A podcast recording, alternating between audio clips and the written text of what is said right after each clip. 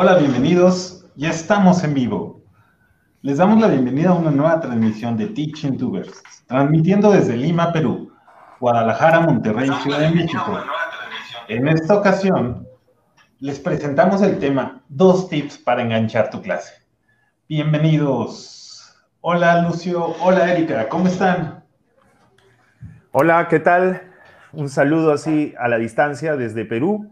Yo soy Lucio y me pueden encontrar en Twitter como arroba Lucio Velarde 1. Hola, yo soy Erika, estoy transmitiendo desde acá de Monterrey y me pueden encontrar en Twitter como Erika Guerra Treo. Hola, pues yo soy Dante García y me encuentran como Dante Gartre. Erika Guerra Treo. Y pues queremos presentarles el tema del día de hoy, que son dos tips para enganchar a tu clase. ¿Cuántas veces nos hemos eh, sentido un poquito apartados desde de nuestro grupo. Con estos tips podrán acercarse un poquito más utilizando estas estrategias que nos presentan Lucio y Erika. No sé, Lucio. Sí, el, tema de hoy, lo que vamos a hacer hoy es, como lo habíamos anunciado en redes, dos tips para enganchar a tu clase, dos tips que te pueden eh, enriquecer lo que tú haces ya diariamente en tus clases. Si los conoces, bien, genial, pues algo nos dejar, nos comentas tu experiencia y si no lo conoces, pues este Teaching Live es para ti y esperamos que les sirva muchísimo como a nosotros, en el caso de Erika y mi persona, cuando conocimos estas estrategias, pues las implementamos y gustaron mucho además a nuestros estudiantes. Entonces empezamos con el primer tips. El primer tips de este dos tips para enganchar a tu clase es estaciones de rotación. ¡Wow!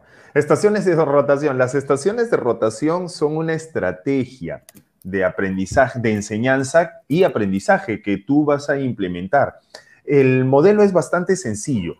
El modelo de estaciones lo que va a hacer es permitir que tus estudiantes roten por distintas actividades que tú vas a diseñar especialmente para ellos. Una de estas estaciones va a ser una estación de aprendizaje en línea, mientras en otras estaciones pueden estar trabajando, haciendo trabajo colaborativos, trabajos en equipo o incluso en alguna estación cada uno está trabajando de manera individual en algo. En la última estación eh, no necesariamente en la última estación, en una de estas estaciones tú vas a diseñar una actividad de aprendizaje en línea. Aquí tengo dos ejemplos. Este es un modelo, mejor dicho, esto, este es un ejemplo de cómo utilicé esta estrategia de estaciones de rotación en una capacitación a docentes sobre realidad virtual. Ustedes pueden ver aquí que eh, cada estación tiene una actividad distinta que los docentes hicieron. En una exploraron de manera libre recursos de realidad virtual con dispositivos autónomos que teníamos.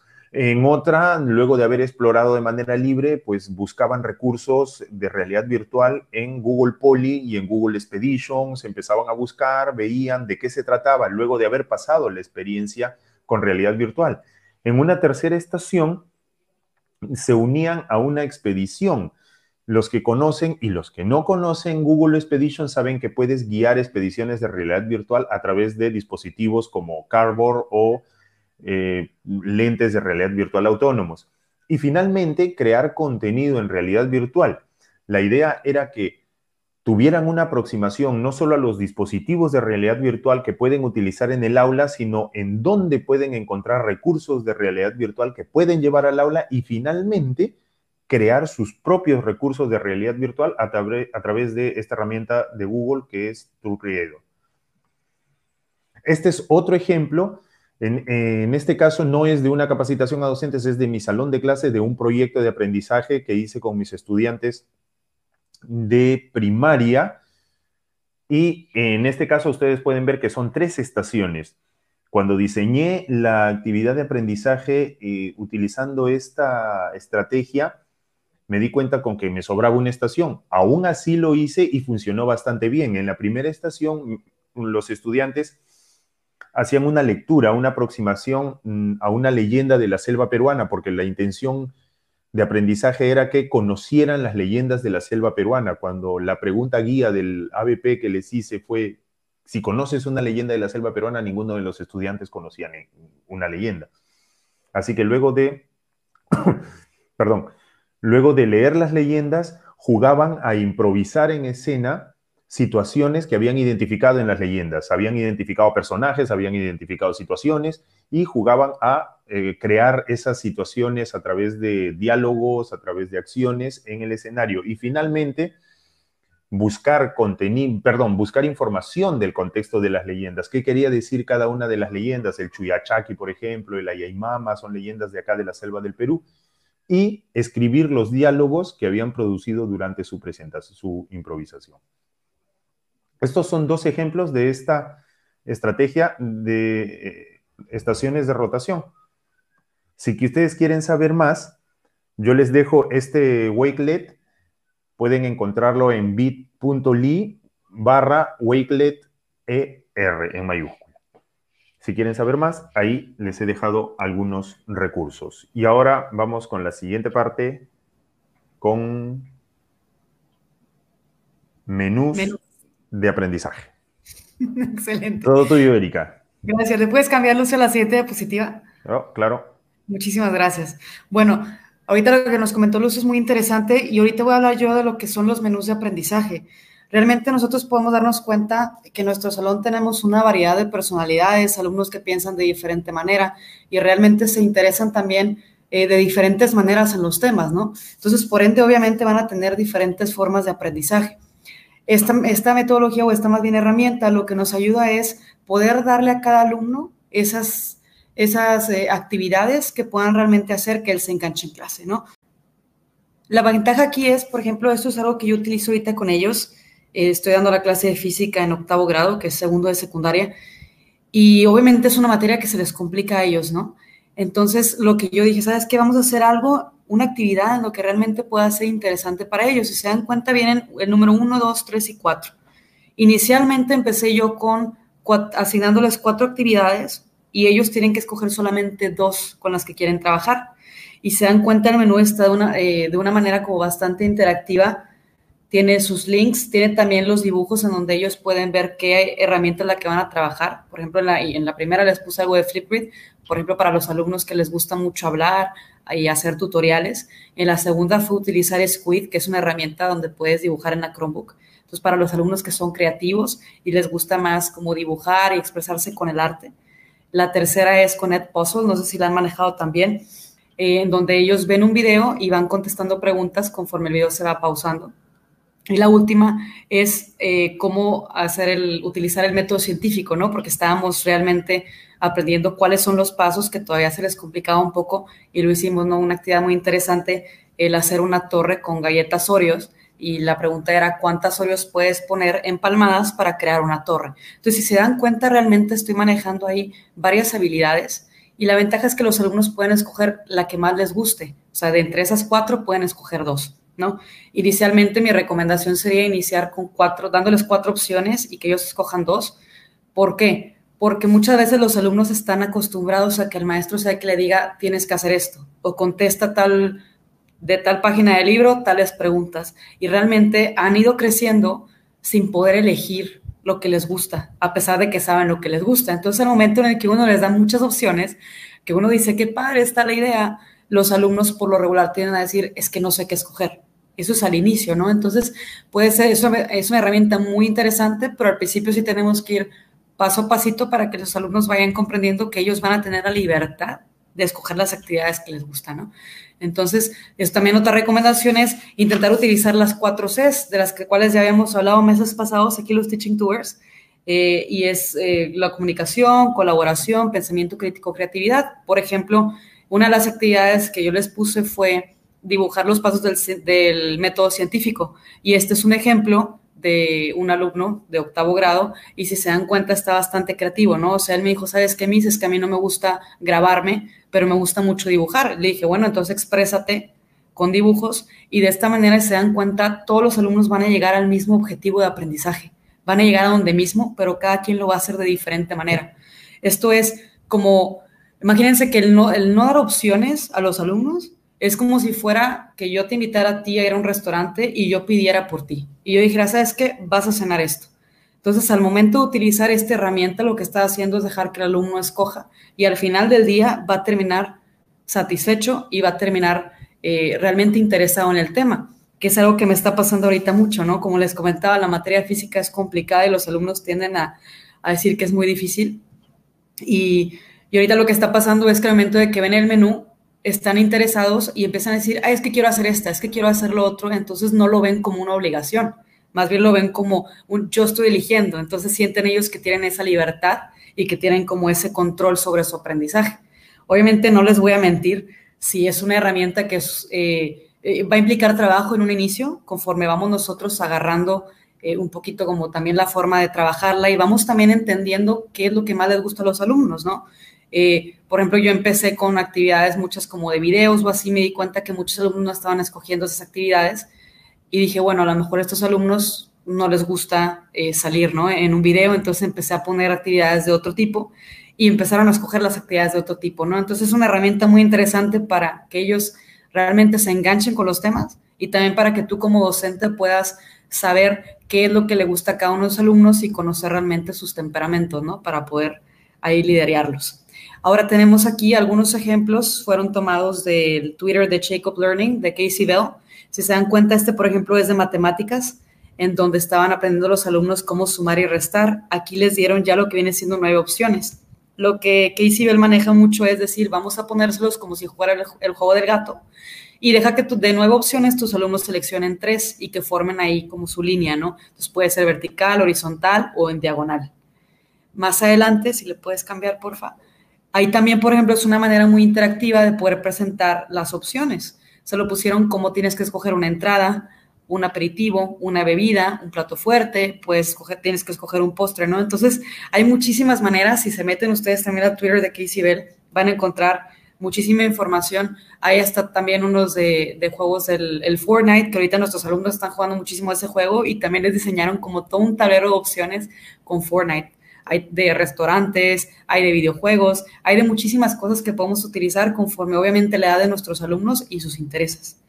De cualquier manera, si quieren aprender o, saber un poquito más, los invito también a que visiten el Wakelet que está aquí y ahí van a encontrar algo de información. Conforme también vaya pasando el tiempo, vamos a ir alimentando este Wakelet y también ustedes si encuentran herramientas, compártanlas con nosotros para que podamos también nosotros publicarlas a más docentes.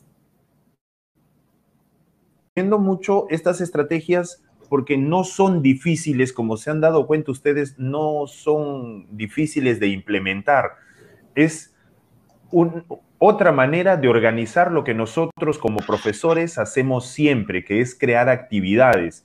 Lo que está cambiando aquí es el cómo se las estamos entregando a nuestros estudiantes. En el caso de las estaciones de rotación, nosotros hemos hecho siempre actividades, pero tal vez las hemos hecho de manera secuencial, una detrás de una después de la otra.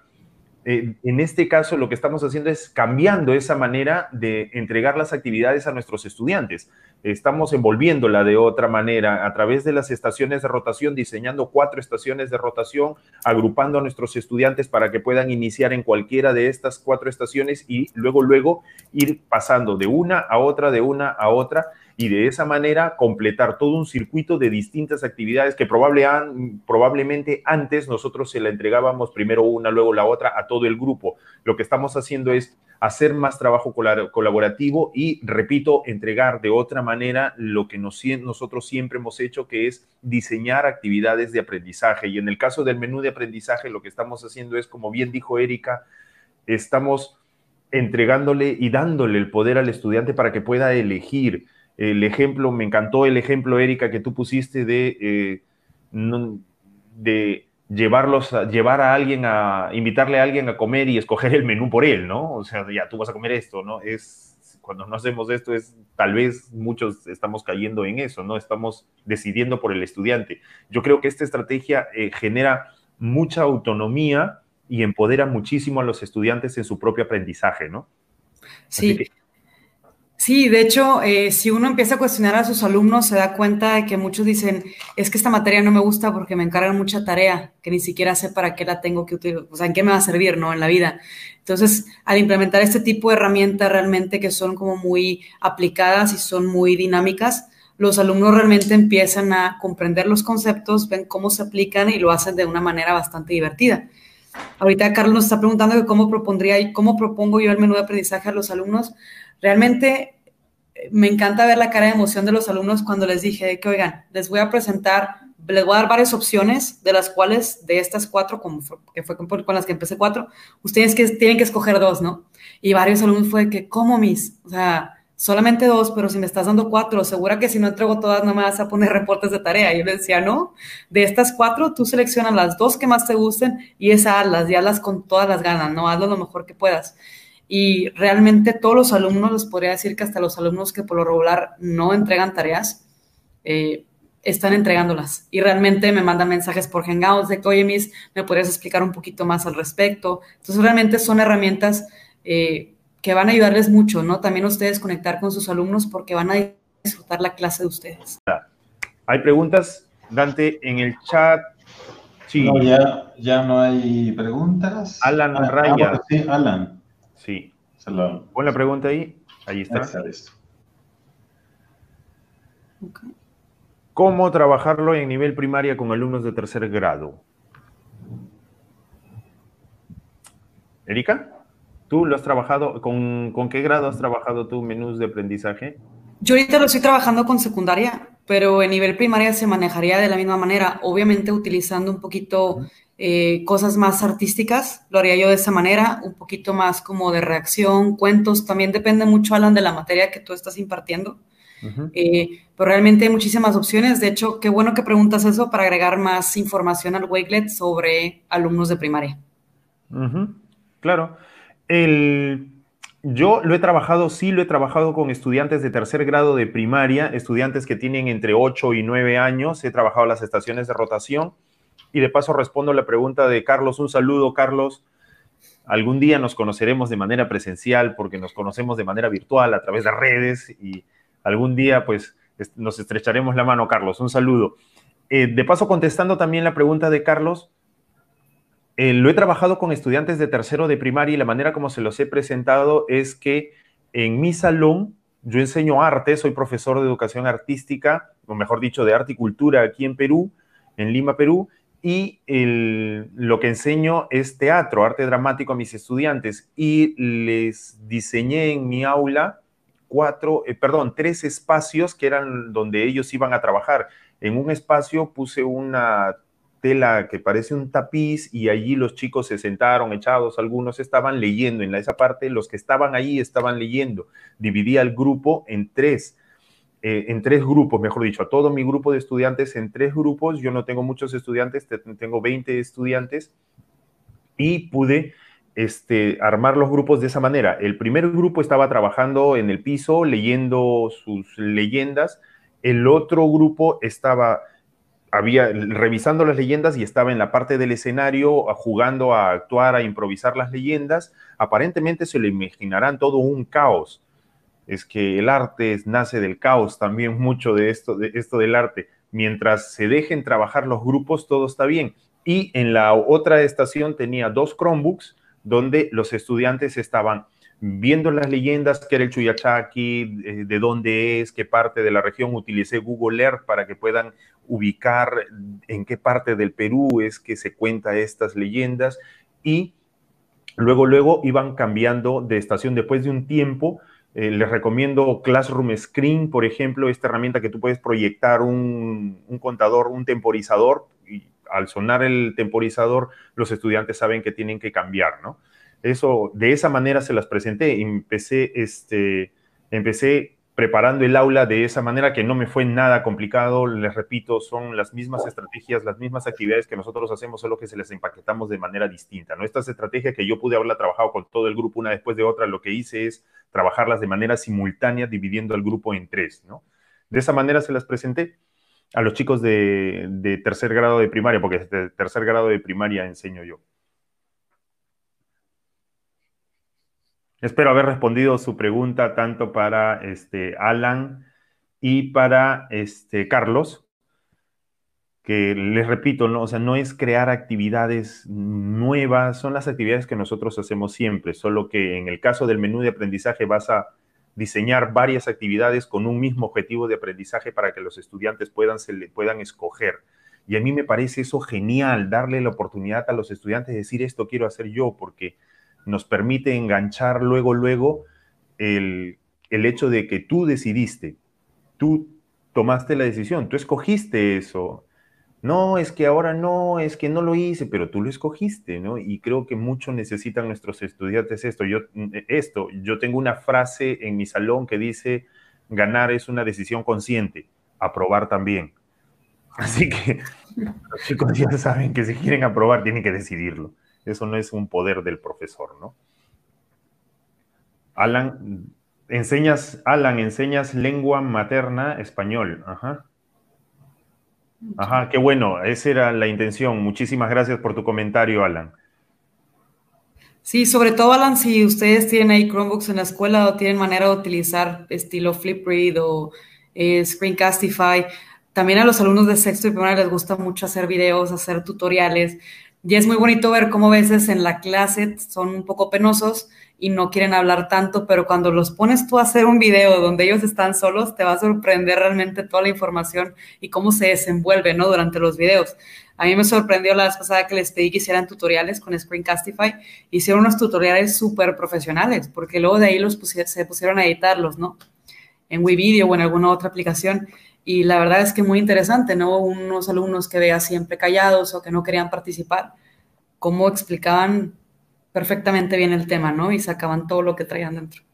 Claro, y otra, otra posibilidad que tiene este, el menú de aprendizaje es el atender a la diversidad y a, los diferentes, a las diferentes inteligencias, ¿verdad?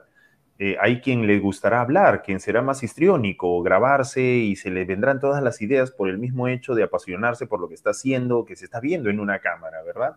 Pero hay quienes, como tú dices, Erika, son más tímidos y entonces, pucha, no, no, pero de repente tú me das la posibilidad de escoger entre un flip grid en el que tengo que grabarme y me espanta, pero me das la posibilidad de, escoger en el menú una que no voy a grabarme, de repente me gusta más escribir y soy más, este, más verbal en ese sentido y estoy y escribo, escribo, escribo y al final el aprendizaje viene a ser lo mismo, pero como tú bien lo dijiste hace un rato, a través de distintos de distintas vías, ¿no? Eh, eh, ahorita se me acaba de ocurrir eso y menú de aprendizaje, importante, pruébenlo para atender a la diversidad también. Exactamente. Además, si hay algunas actividades que ustedes dicen, híjole, es que sí necesito que esta actividad la hagan todos los alumnos, ustedes pueden ponerla tal cual en el centro. Por ejemplo, si lo van a acomodar con las nueve opciones como el gato, pueden ponerlo en el centro y en el centro forzosamente tienen que pasar por ahí. Entonces pueden decir, ¿sabes qué? La del centro la tienes que hacer y de las demás, escoge dos o escoge una, ¿no? Y de esa manera tú también te aseguras como maestro que esa actividad que tú sabes que tiene muchísima profundidad, todos los alumnos la van a trabajar. Exacto.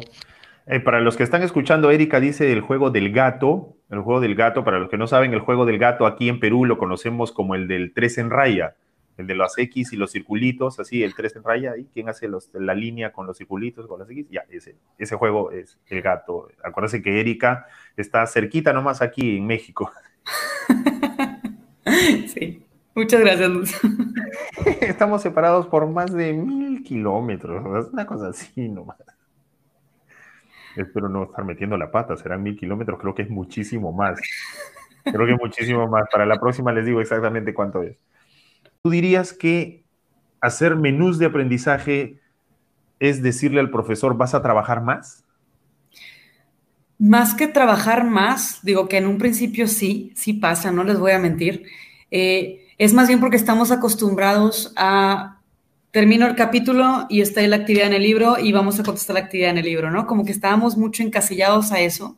Entonces, el menú es realmente salir de eso y ponerte tú como maestro a investigar y a ser creativo y a ver de qué manera puedes trabajar con todas las habilidades de los alumnos. Como dijiste ahorita, los que les gusta hablar, los que les gusta escribir, los que les gusta bailar, los que les gusta dibujar. Hay muchísimas cosas que se pueden hacer. Actuar, exactamente, porque también se pueden crear obras y se pueden ellos grabar y pueden, o pueden escribir un script para una obra. O sea, hay muchísimas cosas, pero a veces como maestro nos encasillamos en una sola actividad, ¿no? Entonces, al principio, en lo que salimos un poquito como de, ese, de esa caja, puede complicarse un poquito, pero por lo mismo también nosotros vamos caminando de la mano con los alumnos. Empezamos dándoles cuatro opciones para que también nosotros vayamos agarrando, digamos, como el ritmo, ¿no? Y poco a poco vamos a ir subiendo las opciones, seis hasta que lleguemos a nueve.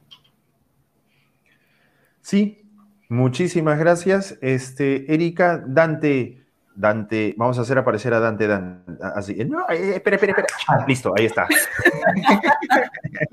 ya estamos aquí, juntos. Ya estamos aquí y ya estamos sobre el tiempo, ¿verdad, este director? Muy interesante. Este, gracias por la participación también en el chat, en el chat a las personas que nos están acompañando. Este, muy interesantes los consejos, Erika, Lucio. Este, podemos eh, eh, reencontrarnos con, nuestros estudiantes utilizando este tipo de estrategias.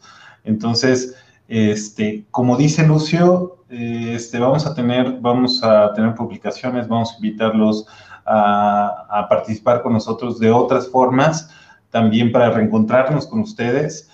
Y este, estén al pendiente de las redes sociales, compartan, eh, comenten en el chat. Estamos, estamos este, sumamente interesados en seguir con esto, ¿no? Sí, este, de igual manera, si quisieran compartir algo con nosotros o que si quieren ustedes, sabes que yo quiero publicar tal, por favor háganos llegar a través, puede ser Twitter, Facebook, y nosotros con mucho gusto publicamos el material. Sí, exacto. invitarlos a una videollamada también. Eh, claro, una experiencia educativa de éxito, claro. Dale. Vale. Pues Teaching Tubers se despide. Los esperamos en la siguiente transmisión y nos encontramos en los medios digitales. Nos vemos, nos vemos en las redes.